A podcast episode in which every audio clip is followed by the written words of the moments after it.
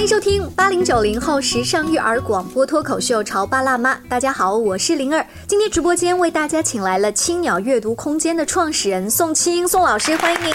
谢谢。在呃，宋老师带到我们直播间的这个书当中，有一个被讨厌的勇气啊。这个勇气系列呢，在各大排行榜就是那种嗯，就是叫自我成长系列的书了，它算是排行榜当中前几名哈。对，在上一集的节目当中呢，呃，宋老师举了一个，我觉得让我。至少我爸爸妈妈和爷爷奶奶他们那样的这种观点的人会非常炸舌的是哦，养儿防老难道还不对吗？哦，带孙子是我当年难道就要作践吗？作践自己来给你带孩子，呃，到最后老了你还不养我，那还是你自己的事情。其实这个观点是蛮颠覆人的，但是在宋老师看来，这就是。带孙子，这是老人您愿意带，自己选择。对，但是呢，年轻的儿女最后是选择怎么样陪伴在您身边，来照顾您的晚年，那是儿女自己的事情，那是他自己选择的自由。嗯，这是非常炸舌，非常的炸舌。我们有的时候啊，人啊，就是无论我们做什么事儿，都有自己的一个底层逻辑。嗯，你比如说中国的老人啊。他们的逻辑基本上就是这样的，比如说在孩子小的时候，你应该按照我期望的那种去成长，对不对？小的时候是一个学霸，然后为我争足了面子。长大了以后呢，我再替你带孩子，然后让你在职场上面出人头地，对对不对？然后呢，到我老的时候，你应该守在我身边。这就是我们中国的老人的。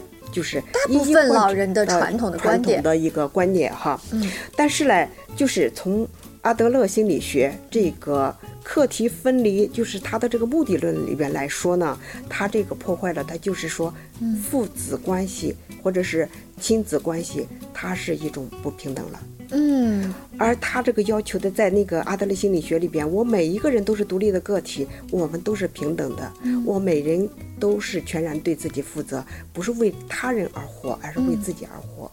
这里边就有一个横向关系和纵向关系，比如说，领导和员工，父亲和孩子，往往的话，我们都把它给是纵向关系的。我是凌驾于你之上，我是俯视着你，我只能对你要求，你要按照我的期望去成长。嗯，一直是这样一种关系，但是呢，现在新的一代慢慢的接受了普世的这种横向关系，人和人是平等的。就即便是一个小孩儿，我们说我们呃也把你当做朋友一样，对不对？对呀，你比如说小孩子写作业，那么他愿意我先吃了饭再去写。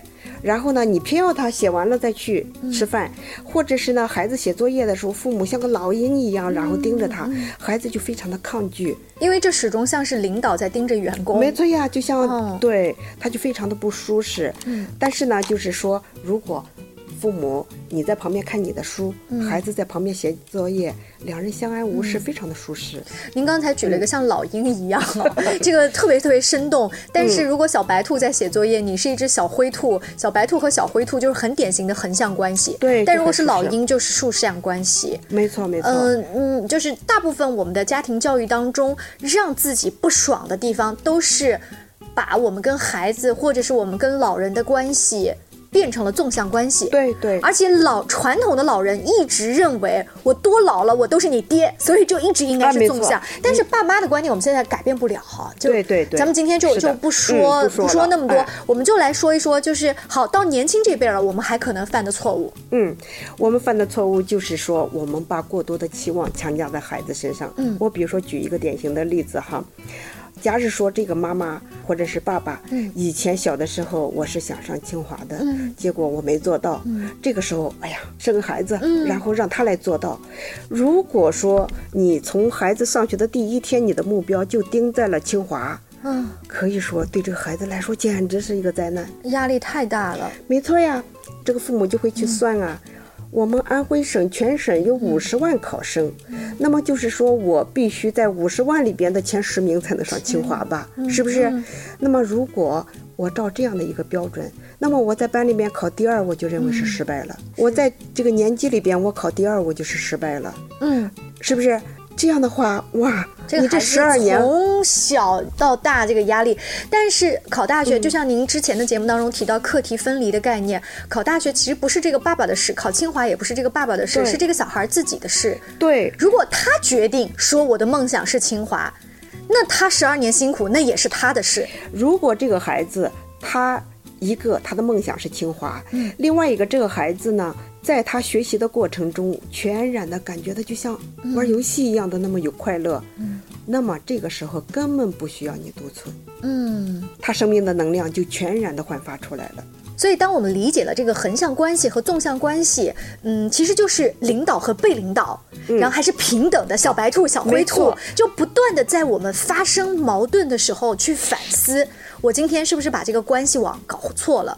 没错，哎，横式竖式搞错的时候，对对对反思一下。就是说，孩子的事是孩子成绩好不好，其实说穿了，最终是他自己要为此负责的，而不是你要为他去负责的。我们父母的话，不能够把我的面子强加到他身上。所以，其实带孩子学习的这个过程当中，经常啊，家长说气得心脏病发了，什么三高啊又犯了，这个时候都是他课题分离又没有做好，横向关系、纵向关系也没有理清楚，没错。就是都双重的都搞混淆了。对对对，我不去为我自己的课题去负责，而是为孩子的课题去负责了，而且把我自己的期待强加在更弱小的那个孩子身上了。嗯嗯，结果呢，亲子两个人都不快乐，都不幸福。嗯，我们在亲子教育的过程当中啊，如果一个孩子，我不说他目标一定是北大清华吧，就是过得去的中上等，这个家长都说就可以了。但万一哈，你们家孩子特别调皮捣蛋，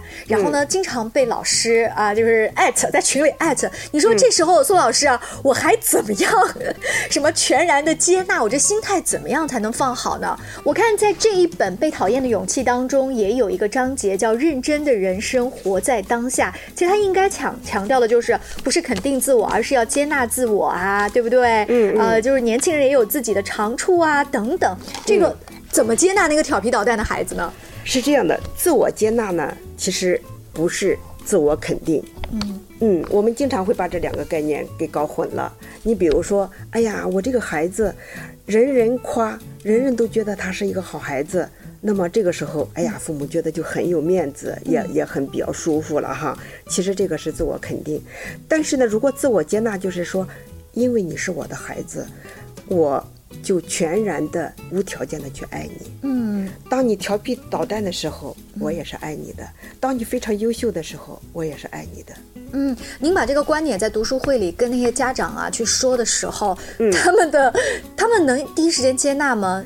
第一时间不接纳。我们举了一个例子，比如说有一位家长就提到了，就是分享他的案例的时候就提到了，孩子因为在那个学校里边给人打架，哦给人打架被老师请去学校请去学校，请去学校来，哎呀，这个妈妈就觉得特别没面子，一过去。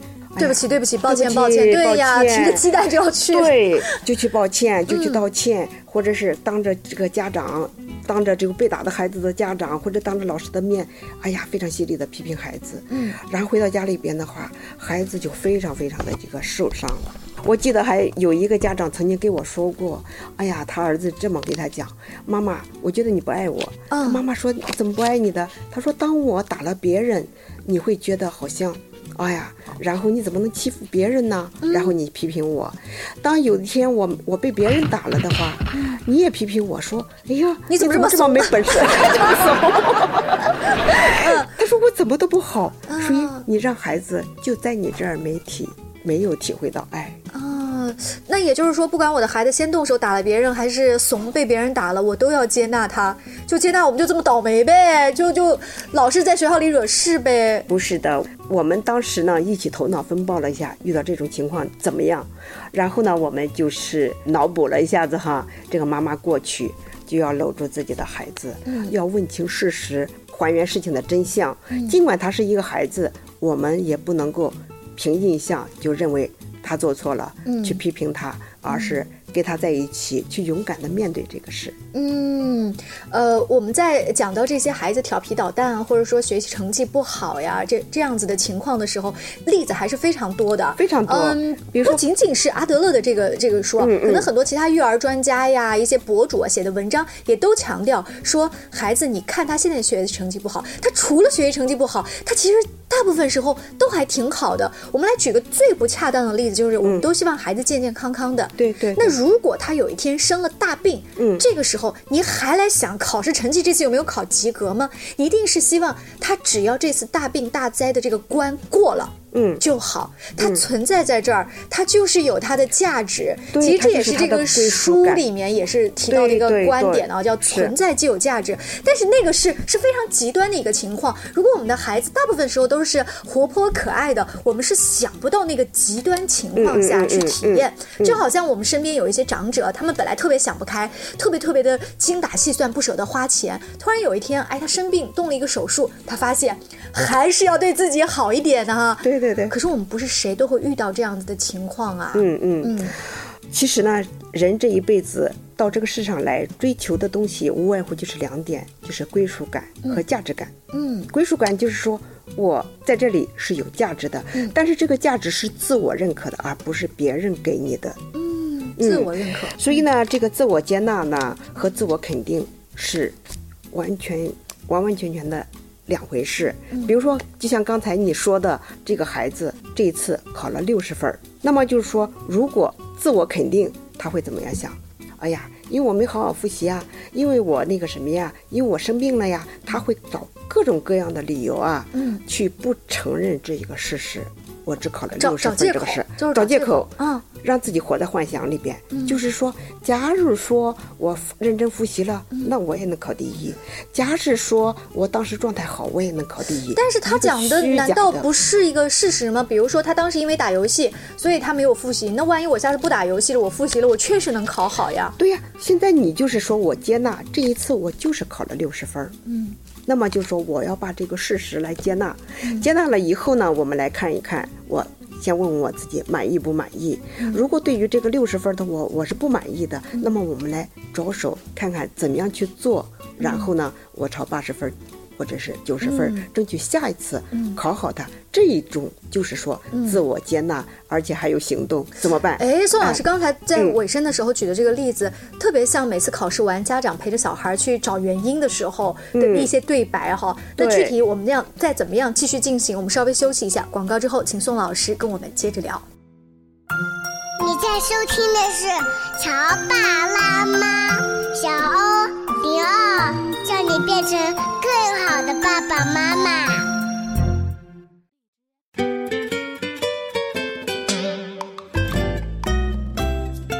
广告之后，欢迎您继续回来。今天直播间里为大家请来的宋青老师，他是青鸟阅读空间的创始人。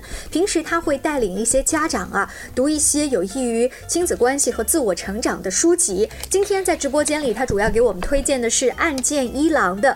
被讨厌的勇气。我们上半段的时候举了一个例子，就是如果单元考试或期中考试完了，家长带孩子去做这个总结的时候，最常见的是，那你觉得这次为什么没考好？其实孩子确实会说，那是因为我前几天打游戏了。但是在宋老师看来，这个其实他自己在找借口，对，是回避，是逃避。哎，我不太明白。那我因为打游戏了，所以我知道了这个理由，我下次不打了，然后我就好好学习复习了。这个逻辑反而是不对的。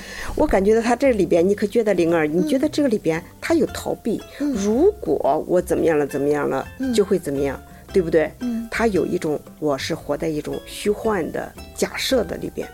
嗯，就是我，我还是个挺聪明的孩子，我还是可以有机会考到八十分的。没错没错没错，我只是没用功而已。哎，对对对对。但是但是他的潜意识里面其实是害怕，万一他不打游戏了，我也用功了，但没有考到八十分。没错，他不敢面对，就是说，如果我也努力了，然后我依然成绩还是只有六十分的时候，我不敢面对。哎，为什么？为什么后者更难面对？这个呢，我我们以前还读过武志红老师经常。提到的一个全能自恋，嗯，就是很多人哈都不愿意去面对事实，嗯，所以呢，就是说这个自我接纳，其实就是说我勇敢的去面对我生命中遇到的一切，嗯，就是说好的不好的我都去面对它，嗯，你比如说，就像刚才我们举例子所说的，我考了六十分，我就得永远的承认我这次就是考了六十分，嗯，如果我觉得。我就是这个水平，那么我得接纳自己。如果我觉得好像我可以再努力点，我可以往上攀登一下子，那么我们下一步的重点就要关注在然后怎么办？嗯，呃，哎。一个是拼命的往前去找理由，然后给自己一个假象，对。但其实下一次还会再找同样的借口，因为这是他做事的一个风格和习惯了，对对对。思考的模式。逃避，嗯、对，但是另外一个是，就算我知道我现在的水平只能考到六十分，嗯但是我定自己的目标和计划的时候，下一次哪怕我考不到八十分，我只有七十五分的水平。嗯，甚至我还是只有六十分的水平，我依然就是说六十分的水平，六十分水平的我、也能够生活的很精彩。哎，这个观点我觉得特别难的是是在哪儿？啊而且我甚至脑海当中有个画面很心疼人哈。嗯呃，如果今天家里面是一个特别调皮捣蛋的孩子，呃，都逃学了呀、厌学了呀，就是问题特别大。我们今天拿这些观点来教育这些家长和孩子，我觉得大部分的家里面的孩子还是乖巧懂事的，对对对他也跟着老师认认真真的上课，但是他毕竟不是都北大清华的料。对尤其有些小姑娘真的是很认真的，就是嗯记笔记呀、没错没错可是。等到考试成绩下来的时候，你去跟他说，我们只有这个七十分钟的水平，我们现在只能考一个这个呃大专类的院校。你说他他得多委屈，他得多难过呀！你这个你叫他接纳，哎呀，我就觉得好心疼人呀。那个心疼的感觉，我怎么样去平衡他们两个呢？嗯，我觉得他的误区呢，就在就说，好像我们大家都挤在这一个独木桥上面，我只有这么一个赛道了。也许你刚才说的这个女孩子，她在考试这个赛道上不是最好的选手，但是呢，她可以去找到自己生命中的闪光点，比如说她画画画的好呀。唱歌唱得好呀，或者是文字写得很好呀，她可以在自己的擅长的领域去拓展自己生存的空间，但这个小姑娘如。果自己嗯在那个就分数这一条这个观点上就嗯轴着的话，她确实会心里面就是心有不甘，但是确实实力就这样了。每个人都不是考北大清华的料嘛。嗯对对对这时候其实我觉得她爸爸妈妈是是要帮助她去拓展引导那些，。尤其是爸爸妈妈可以带着她，嗯然后呢，就是去读这个被讨厌的勇气。嗯，怎么讲呢？就说我考六十分或者是七十五分的我，也是值得尊重的，嗯，也是有自己的精彩的，嗯。并不是说我们千军万马都在那一个独木桥上，只有那么一个标准。嗯，呃，您刚刚提到了，就不是只有那一个标准。如果这个孩子说，那我考个六十五分，我还有什么价值啊？我最后可能考不上我特别理想的大学。其实家长就是要做一些功课。对对对尤其如果你们家的孩子是那种特别特别勤勤恳恳读书，没有什么毛病可挑，但是依然他有的地方想不开的时候，父母这个时候要做的开导，其实是我们家长要去学习的功课。没错，没错。还有就是，我觉得开导人的话不能就那几句。不是那几句，嗯。而是还有一个这个父母啊，应该像园丁，而不是像木匠。哦，园丁就是说，我们每一个孩子就像他是桃树，他是李树，他是石榴树，他每人都有他自己的特点，而不是说我不管是什么树，我都把它做成一一个板凳。我们千军万马直去过那个独木桥，父母而是就是说引导着孩子发现自己的内在的一个长处优势，它的长长处哈。然后在长处里边找到自己的价值。嗯，宋尔在读这本书当中啊，还有什么片段是让您印象深刻的吗？嗯，比如说在第一章里边哈，有一个你的愤怒是被捏造出来的，愤怒，我都能感受到它像火一样，像火山一样窜出来，怎么可能是捏造的呢？嗯，比如说我给你讲一个片段哈，你在职场里一定见过。比如说有一天，我的一个下属哈被我的那个领导然后训斥，他几乎是用了非常非常刻薄的语气，然后非常愤怒的在训一个下属的员工。